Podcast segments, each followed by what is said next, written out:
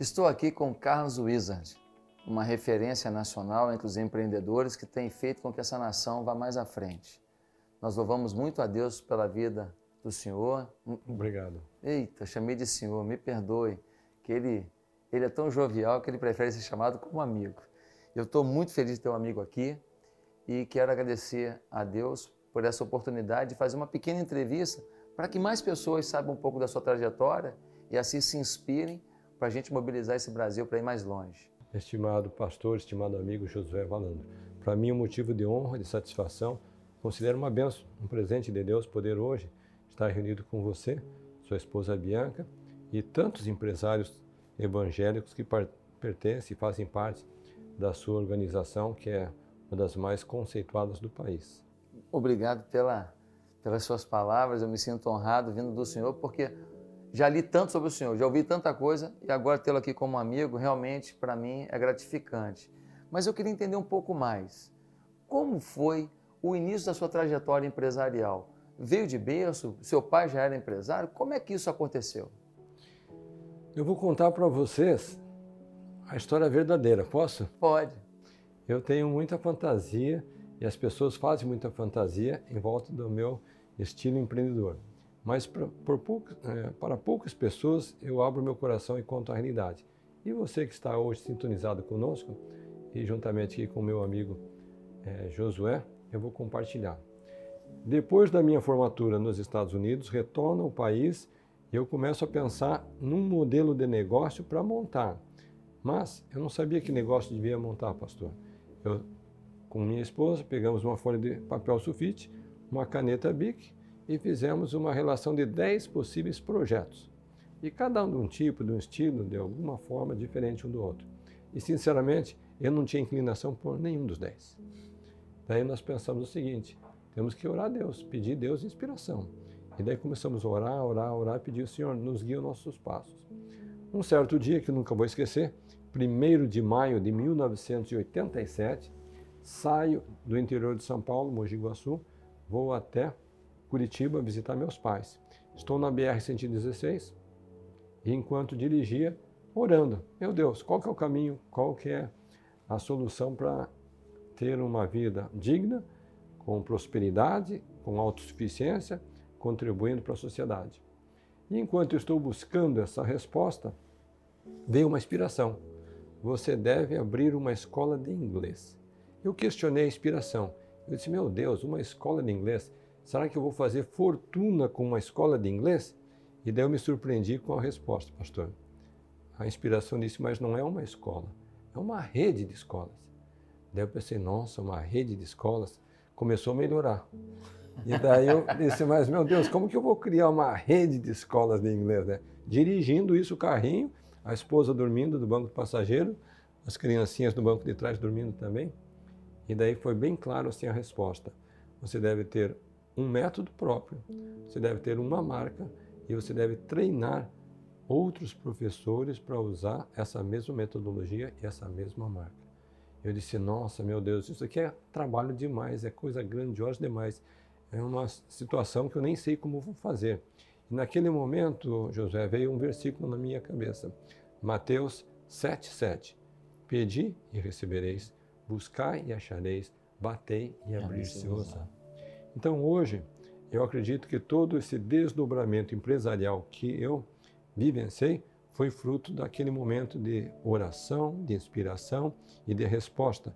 Porque você sabe, né, melhor do que eu, quando Deus dá o rumo, você segue. Você não questiona, você simplesmente segue. E aí, como é que o senhor desenvolveu o método? E como então, chegou a, a, ideia de colocar o próprio nome na, na escola? Então aqui é um aspecto muito interessante, porque eu nunca estudei metodologia, educação, linguística, eu nunca tive esse berço acadêmico. Eu fui para os Estados Unidos, me formei em computação, análise Olha. de sistemas. Bem, bom, de alguma forma, a inspiração dizia que eu tinha que criar um método. Então eu passei, pela minha experiência de professor, a criar essa metodologia que é usada até hoje, diga-se de passagem. E daí a, su a sua segunda pergunta foi como... Botar o próprio nome. Coloquei o próprio nome. Então aqui tem um folclore que é interessante, você que está conosco hoje saber. Não tinha muito tempo que eu comecei a escola. Um certo dia, uma das professoras chegou até mim e disse: Carlos, se eu fosse você, eu colocava o nome da escola no seu nome próprio, porque nós temos a rede Fisk. Quem começou a escola foi o senhor Richard Fisk. Nós temos a escola Yazid. Quem começou a Yazid foi César Yazid. Você é o Carlos, vai ficar Carlos Luiza, fica bacana, né? Eu disse, não tem nenhuma chance. Quando que eu vou pegar o nome da empresa e colocar no meu nome próprio? Ela disse, mas faz sentido, porque a escola vai crescer, o seu nome vai crescer e todos vão saber que você está associado com a escola. Eu disse, chance zero, não vou fazer isso. Que incrível. E daí ela me questionou ainda mais. Então você não ama a marca? Eu disse, querida, entre amar a marca e colocar a marca no meu nome próprio tem uma distância muito grande. Daí ela fez um desafio e eu cedi ao desafio dela. Ela disse, bom, Carlos, eu vou te fazer um desafio. Se você não colocar Wizard no seu nome, eu vou colocar no meu. Daí eu pensei, antes que ela coloque no É nome melhor dela, botar. é melhor eu botar no meu nome. Que coisa.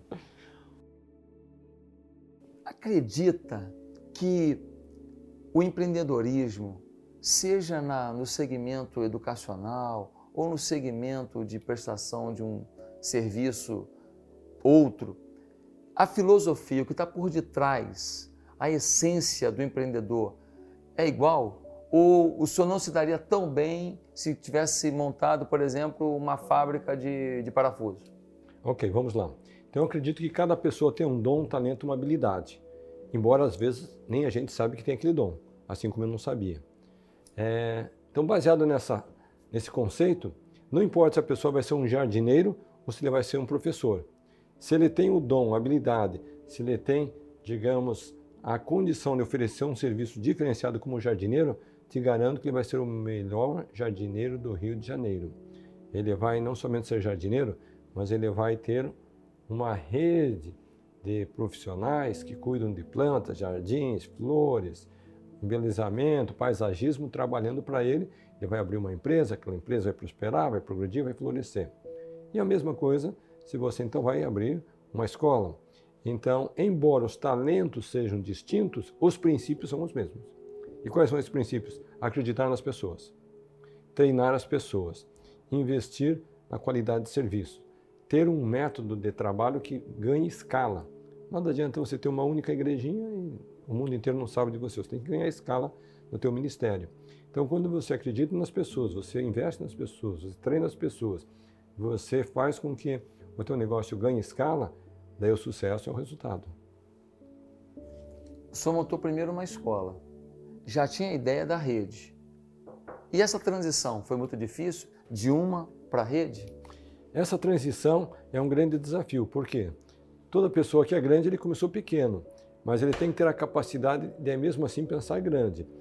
E no meu modesto projeto de início, eu visualizava o seguinte, Josué: eu sou professor, então se eu quero expandir meu negócio, eu tenho que encontrar outros professores. E eu fui buscando 5, 6, 10, 15, 20 professores. Passado um tempo, o que, que aconteceu? Na prática, alguns professores tinham 10, 20 alunos e eles estavam satisfeitos. Só que eu visualizava 50, 100, 200 alunos e alguns não queriam expandir tanto assim. Então, naquele momento, eu tive que mudar o perfil do parceiro. Em vez de procurar professores, que são profissionais de ensino, eu comecei a buscar investidores, pessoas com uma visão empresarial. Então, a partir daquele momento, a escola tomou uma outra proporção de crescimento. Incrível. E, e daí o senhor começou a investir em outros segmentos. Como alguém consegue pensar em tantos segmentos que têm suas particularidades? Como é que o senhor faz isso? É tecnologia que o senhor usa? É um sistema de informatização que consolida os dados todos? Porque é uma do ramo alimentício, é uma do ramo educacional, é outra do ramo Esportes. de esportes. Como, como conseguir é, organizar a vida para lidar com coisas tão distantes e perceber as, as nuances de cada uma delas?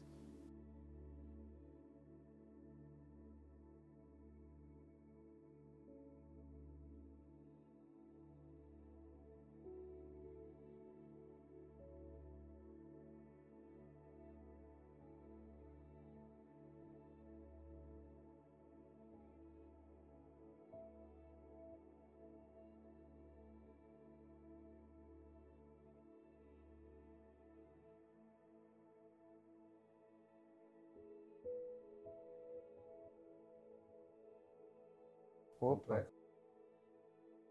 É verdade. Meu nome próprio.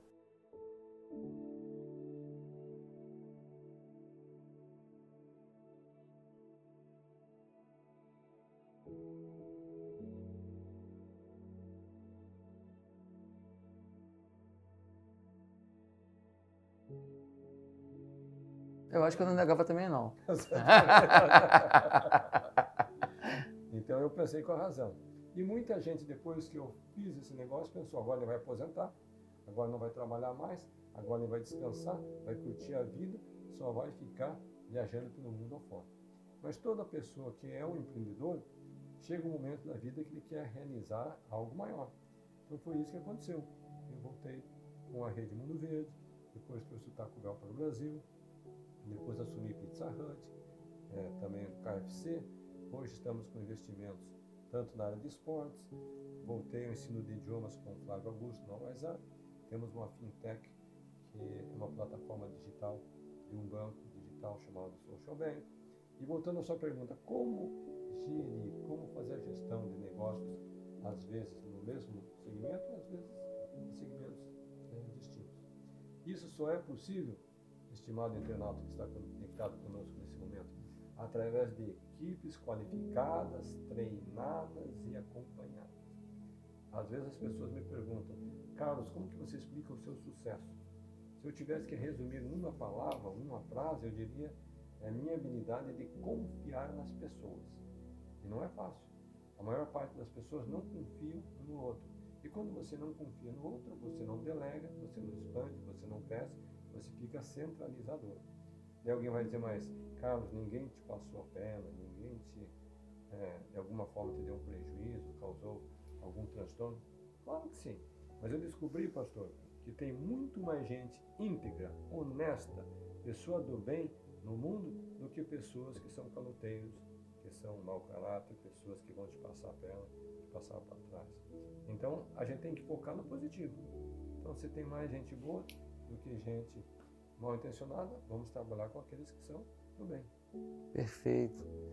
Qual foi o momento mais difícil na sua carreira empresarial? Uma decisão assim que o senhor falou, agora não sei o que fazer. Chegou a acontecer? Eu comecei meu negócio na década de 80. Nós tínhamos naquela ocasião o governo Sarney, plano Collor, desculpe, plano cruzado, com uma inflação na casa de 60%, 70%, 80% ao é. mês. Ao mês. Ou seja, a pessoa tinha que pegar o dinheirinho todo dia aí no banco, depositar, porque ele não podia dormir com o dinheiro no banco, no bolso. Ele tinha que pôr no banco e no dia seguinte resgatava com uma diferença. Tinha uma aplicação chamada Overnight que dava um rendimento de um dia para outro. Acontece que depois do plano cruzado, veio um cidadão nesse país chamado Fernando Collor de Mello, Isso. novo presidente, e a primeira medida que ele fez foi confiscar todas as contas bancárias dos brasileiros. Então imagina só você, hoje é um empresário. Você tem fornecedor, você tem funcionários, você tem conta de água, de luz, você tem transporte, você tem publicidade, você tem toda uma estrutura. E de repente toda a tua grana, o teu recurso, seu giro, o seu giro, ele é confiscado oficialmente pelo governo. Meu Deus. Teve gente naquela época que não aguentou, tirou a vida. Então, naquele momento, eu tive que recorrer ao banco, fazer empréstimo para o meu negócio não fechar. Então, esse realmente foi o meu maior desafio como empreendedor. Gente, estamos aqui com uma entrevista maravilhosa de um aprendizado incrível com o Dr. Carlos Wizard. E o melhor de tudo é que essa entrevista está em dois blocos. Você pode assistir o primeiro, degustar, repensar tudo, analisar. Depois você vai para o segundo bloco e aí você confirma no seu coração uma direção que você vai dar para a sua vida. Esta entrevista está demais. Dr. Carlos Wizard, uma personalidade do empreendedorismo brasileiro e também do trabalho social por aqueles que precisam.